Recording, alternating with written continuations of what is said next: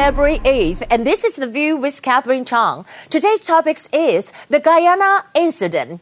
Taiwan's Ministry of Foreign Affairs announced the plan to establish a Taiwan office in Guyana on February 4th. However, the Guyana government just reneged on the agreement in less than 24 hours. And this was definitely China's diplomatic bullying of Taiwan. And what's even worse was that China set to use vaccines to force Guyana to cancel the agreement. President Tsai criticized Chinese President Xi Jinping's words as the strong should not bully the weak, which seems so ironic now. She also said that Beijing did is not helpful to kind of cross-strait relations. Here are some points. A. Why would the Guyana government terminate the agreement in just a day? On the face of it, you know, they said that the agreement is a miscommunications and the government continues to adhere to the one China policy. But the real reason is that the Guyana government was under pressure from Beijing and China even announced to donate 20,000 doses of COVID-19 vaccines to Guyana. And China asked the Guyana Minister of Foreign Affairs to post photos of him and the Chinese acting ambassador to Guyana, Chen Xilai, on the Facebook. This is the photo they took. And B, this incident kind of proves that what I said before, China always talks the talk but does not walk the walk. 讲一套做一套. Chinese President Xi Jinping said that the strong should not bully the weak. See what happens now. The Guyana incident is exactly the example of China bullying Taiwan.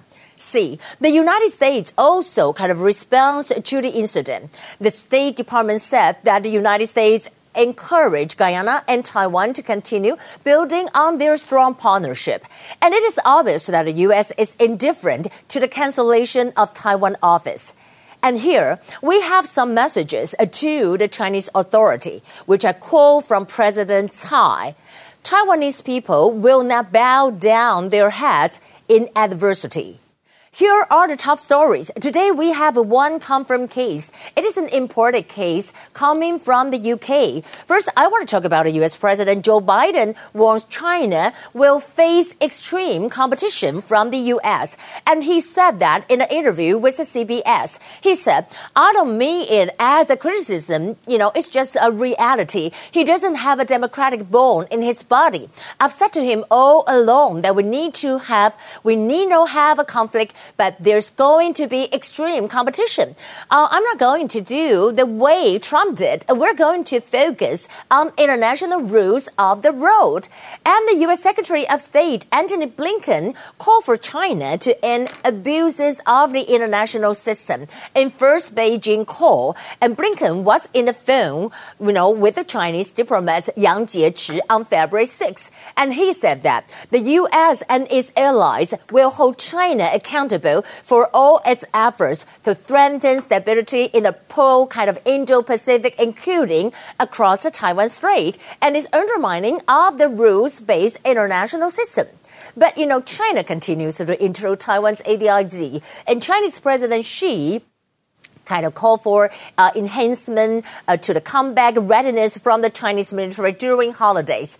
And you know that what happened is that we know that China's PLA war plans included Taiwan's ADIZ around 8 a.m. this morning. And they will continue their military drills near the island of Taiwan during the Spring Festival for 15 consecutive days, starting from February 7th to the 22nd.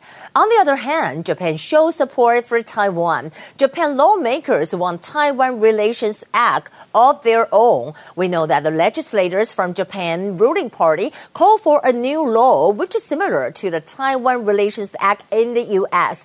You know, looking to help Taiwan defend itself amid Beijing's repeated incursion into Taiwan's airspace.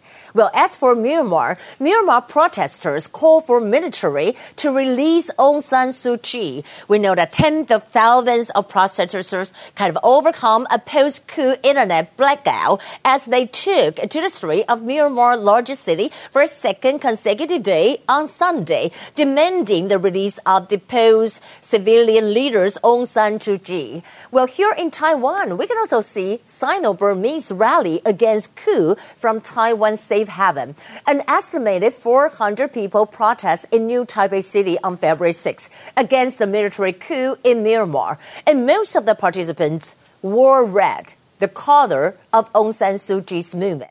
And protesters even said that Taiwan is a very democratic country. I hope that in the future, even if I am dead, that Myanmar can be democratic like Taiwan. In addition, well, let's take a look at this app. Official warns beware of Chinese face swap app, Quyin.